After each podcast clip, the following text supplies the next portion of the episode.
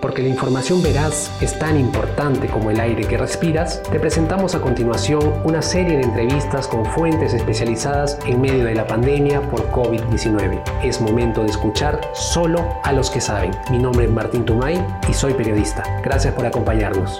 El Comercio Podcast presenta El Comercio te informa. Hola amigos de Comercio, ¿qué tal? Muchísimas gracias por seguir apostando por este espacio que lo que busca es básicamente mantenerlos informados. Esta vez me acompaña el doctor Miguel Palacio Celi, él es decano nacional del Colegio Médico del Perú. ¿Cómo se encuentra, doctor? Hola, ¿qué tal? gusto saludarte y toda tu audiencia. Y lo primero es tocar este, justo este comunicado que tienen ustedes, eh, un comunicado llamado atención hacia el gobierno para que la cuarentena se extienda. Por favor, detállenos por cuánto tiempo precisan, detallan ustedes que se debe extender esta cuarentena y por qué? Este comunicado es fruto de, una, de un largo debate que ha habido al interno del colegio.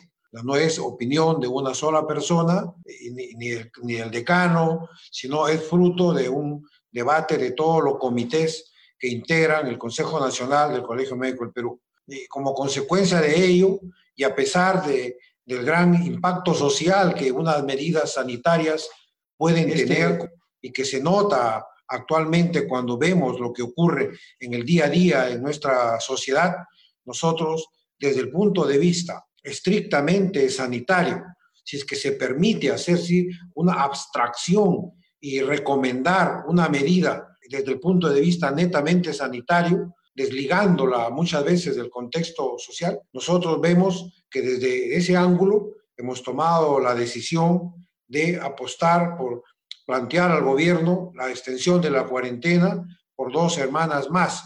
Primero, tuve que el Perú está dentro de los tres primeros países más afectados de América Latina. Hay otros países que, que, están mejor que nosotros en cuanto a la cantidad de casos y el manejo de los casos que se hospitalizan y se complican a nivel de la SUSI inclusive, tienen tasas de letalidad menor que la nuestra. Primero. Segundo, que la curva notoriamente está en ascenso. Estamos en la sexta semana y tenemos una curva que está en ascenso, con aumentos como ha ocurrido de un día para otro, me refiero ayer, 1.500 nuevos casos de personas afectadas por esta infección que, que, se está duplicando este aumento cada 5 a 7 días, que es mejor que, que, se duplicara cada 2 o 3 días, pero de todas maneras no es lo, óptimo se está duplicando en ese espacio de tiempo. Igualmente, la cantidad de fallecidos también se está duplicando en ese espacio de 5 a 7 días. Y sorprendentemente, la cama SUSI, de un día para otro, han pasado de ciento y pico a 380 y tantas. Ocupabilidad. Incluso se, se está ya viendo que hoy día, ya 22 de abril, estas estarían totalmente copadas. Visto así, entre otras razones que la podemos seguir conversando, nosotros hemos creído conveniente, después de un intenso debate, sugerir la extensión de esta cuarentena por dos semanas más.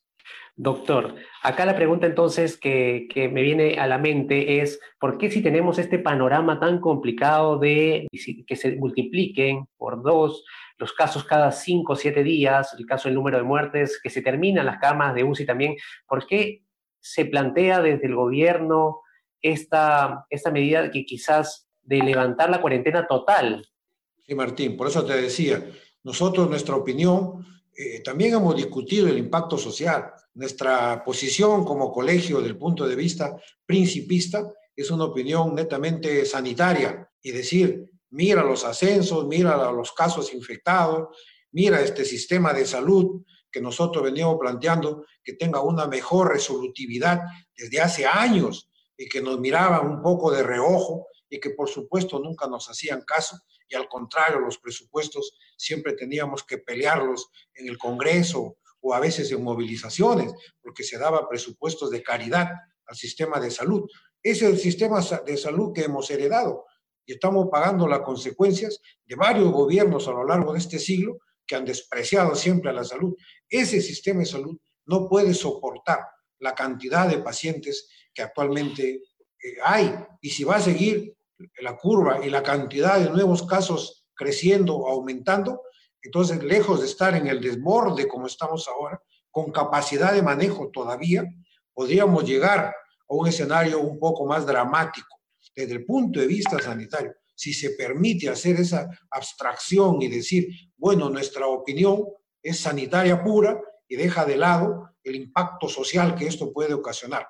El gobierno está mirándolo desde esos dos ángulos, sanitario y social. Por eso tal vez tú puedas explicarte las opiniones que están viniendo en el sentido de este, relajar un poco la cuarentena y dar paso a ciertas actividades productivas. Luego de eso, doctor, yo quisiera preguntarle, estábamos hablando de cuarentenas focalizadas, eh, cuarentenas intermitentes, desde el punto de vista médico, ¿cuál sería la mejor, eh, el mejor camino a tomar luego de la cuarentena total?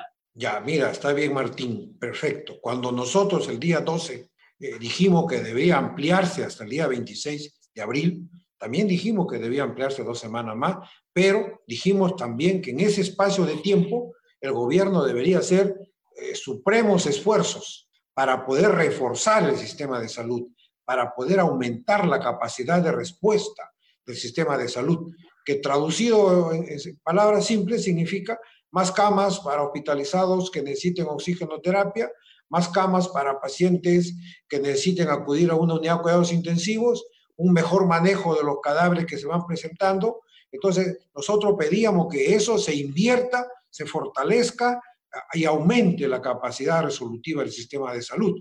Hoy día vemos nuevamente extender la cuarentena y siempre el pedido de fortalecer el sistema de salud, pero además ya utilizar la inteligencia sanitaria. Quiere decir el cerco comunitario quiere decir la identificación de los casos positivos en los lugares en donde estén mediante pruebas rápidas que permitan no solo localizarlo, sino cercarlo para evitar que siga contagiando a más personas. Hoy en día, 22 de abril, un caso positivo contagia a tres personas. De tal manera que mediante esta estrategia que existe y que se ha aplicado en otros países, de usar la inteligencia y el cerco comunitario, se puede identificar, aislar todos los casos positivos y de esa manera vamos a ir confinando, reduciendo y disminuyendo la cantidad de pacientes contagiados, de tal suerte que bien aplicado, además generando más adherencia de la población a esta medida de la cuarentena, porque todos estos casos nuevos que aparecen son los que se han contagiado en plena cuarentena. Entonces también hay que mayor drasticidad en la adherencia y llevar alimentos a la persona que tienen necesidad de salir día a día para poder comer y para poder vivir. Ese es el aspecto social que hay que también fortalecerlo. Esa ya es una tarea que incumbe al, al gobierno a través de todo su aparato ministerial y logístico que tiene. Pero el cerco comunitario es muy importante y es la herramienta que corresponde a esta fase de la evolución de la enfermedad. Y lo estamos proponiendo como parte de nuestra alternativa. Está ahí en el comunicado número 35. Justamente este cerco comunitario que, propone, doctor, eh, yo quería preguntarle, eh, ¿tendría mucho más eficiencia, sería mucho más efectivo si solamente se utilizan las pruebas moleculares o no se descarta también la, la ayuda de las pruebas rápidas? Sí, como ya se ha visto a lo largo de todo este tiempo en este debate sobre las pruebas, cada una tiene su importancia. En esta etapa de esta fase que nos encontramos para este cerco son de gran ayuda las pruebas rápidas, de tal manera que nos va a permitir identificar algunas personas que no tienen síntomas y sin embargo tienen la inmunoglobulina M presente o la G presente, que te permite decir, este señor está contagiado, no tiene síntomas, pero ese es el asintomático que contagia y contagia a tres personas. Entonces, esa es la importancia. Inmediatamente se identifica y se le confina, se encarcela, no a la persona, sino al, virus. Y de esa, es como perseguir a algunas personas fugitivas de la justicia. Lo busca con la prueba rápida, lo identificas y lo encarcelas. Y de esa manera impides que se siga replicando. Uno infecta tres. Mediante esta prueba rápida puede ayudar. Luego viene ya la prueba molecular que permite la identificación del virus, como ya toda la población ha aprendido a diferenciar la prueba rápida de la prueba molecular y todo casi son expertos en el manejo definitorio de estas dos pruebas. De tal suerte que también queda el consenso que la población ya entendió que son complementarias y por lo tanto son útiles, las rápidas en esta etapa y van a ayudar. Doctor, ahora la, pregunta es a nivel eh, ya regional, departamentos al interior del, del Perú, vemos una situación totalmente distinta, donde hay, justamente ayer entrevistábamos al alcalde de Chiclayo, nos decía, hay muchas más aglomeraciones, así también hay muchos más casos de muerte y pese a eso siguen habiendo este tipo de aglomeraciones. Desde el sector salud, ¿qué llamado le podría hacer usted a las, a las autoridades o a la, gente dentro del interior del país? Porque se ve que estos casos podrían surgir eh, en distintas partes del Perú, ¿no? Efectivamente, Martín, hay regiones que tienen cero en todo, hay regiones que se están, esto, no tienen mayor problema, su sistema está funcionando, hay pocos casos, lo están manejando muy bien, hay cero fallecidos. En cambio, hay lugares, bueno, Lima pues es el que ocupa el primer puesto, pero también tienes tú a, a Chiclayo, Chiclayo tiene una letalidad alta, tiene 12% de letalidad.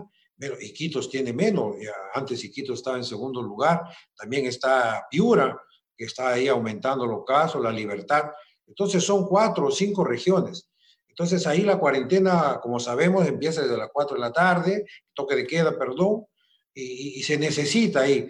Entonces, eh, no sé, la, la, situación, la alternativa, si bien es cierto para todo el Perú, pero debe ser creación concreta en cada región de acuerdo a sus particularidades. Cabe, a todas luces se observa que no hay pues una adherencia adecuada a la cuarentena en dichos lugares, de tal suerte que eh, hay que dotar, llevar alimentos a esos lugares, a las poblaciones menos favorecidas, a efectos de que estén confinados en su casa. Esa ya es una responsabilidad social del gobierno. Son tiempos de invertir, este no es gasto, se está invirtiendo para preservar la salud de la población. Toda esta masa laboral, aún con su informalidad, que es más del 70%, es la que le da vida, es el motor de la economía en el país. De tal suerte que pese a su informalidad, es el motor de la economía. Hay que cuidarlo, por lo tanto, y llevarle alimentaciones a los lugares donde están confinados para que eviten ese criterio de querer salir. Recuerda que los mercados es un sitio también de alto contagio. En esta etapa de la fase 4, el virus tiene una característica la transmisibilidad es altamente transmisible y la posibilidad de contagio es altísima, de tal manera que debemos evitar las aglomeraciones.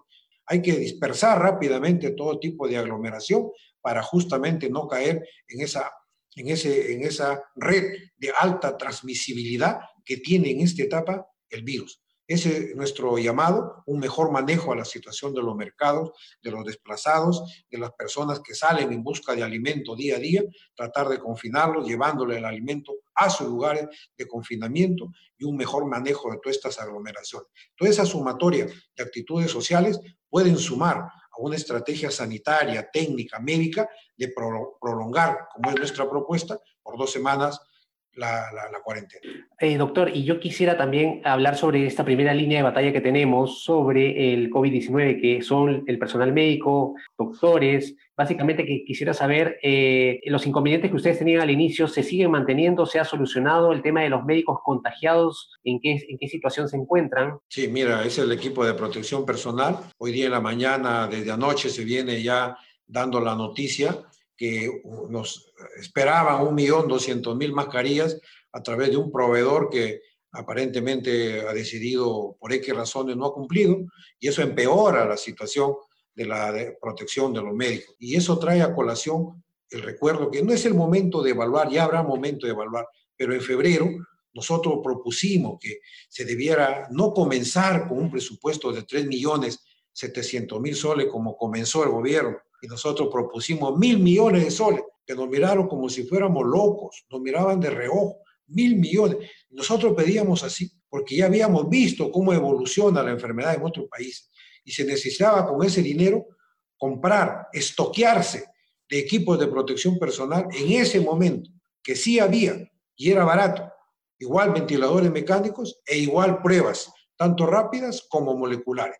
Y sin embargo, el, el plan de respuesta del Estado, del gobierno, fue un presupuesto de 3.700.000 que se distribuía por último también en, gastos administrativos. De tal manera que la estrategia empezó con pies de barro y hoy estamos pagando la consecuencia. ¿qué proponemos nosotros? En este momento nosotros, como colegio médico, estamos comprando más de 100.000, 150.000 soles mascarillas acá, en Lima. Existen lugares donde el precio está elevado, no sé cómo lo está comprando el gobierno a otros países a través de los proveedores, pero nosotros haciendo un esfuerzo tratándose nuestros médicos, estamos comprando la mascarilla N95, que es la que tiene más filtros e impide, bloquea que el médico o la persona que se pone respire estas partículas que lo pueden contagiar con la enfermedad. De tal manera que se puede hacer un esfuerzo ahorita.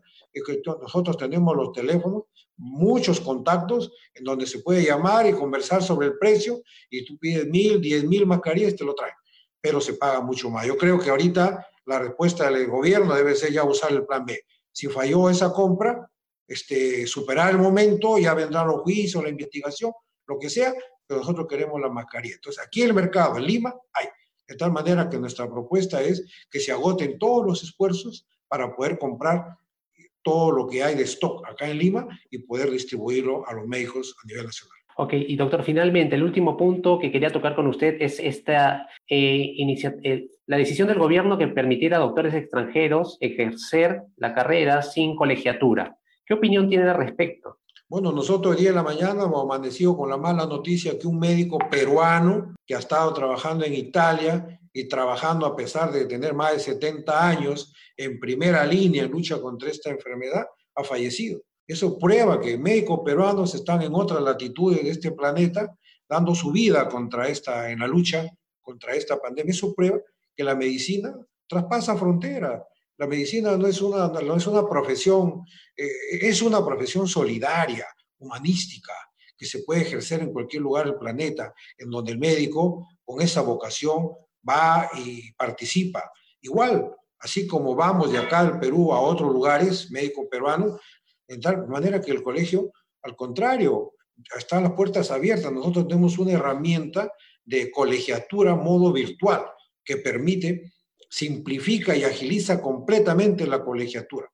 Lo que antes demoraba mucho tiempo y era engorroso, ahora está simplificado y lo hacemos en dos o tres días. Igualmente, para los médicos de otros países, el colegio tiene el registro nacional de autorizaciones temporales. Tú quieres médico, quieres venir, te registras, verificamos que eres médico, verificamos que todo está en regla y no se le da la colegiatura, sino se le da una autorización para que trabaje por uno, dos meses o tres meses, el tiempo que, que lo plantea la institución que promueve la presencia de médicos extranjeros en el país y le extendemos también rápidamente la autorización temporal y de esa manera lo inscribimos en el registro y de esa manera vamos a hacer el seguimiento del comportamiento profesional del médico y de su comportamiento también ético, porque todos los médicos peruanos extranjeros que ejercen en este país se sujetan al código de ética y de ontología y al reglamento de sanción. No basta con ser buen médico, que el colegio lo va a seguir,